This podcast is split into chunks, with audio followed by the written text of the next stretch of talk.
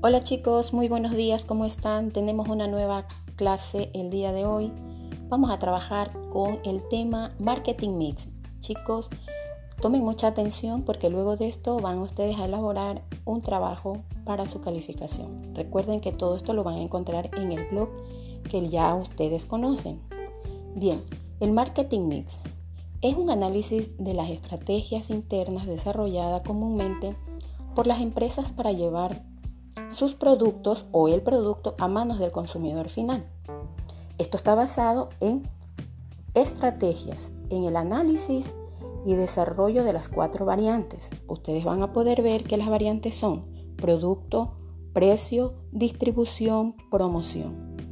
Ahí también les agrego un cuadrito como para que ustedes se puedan eh, orientar, ver como ejemplo, ¿no? Y realizar un trabajo que a ustedes les vaya a proporcionar 10 puntos.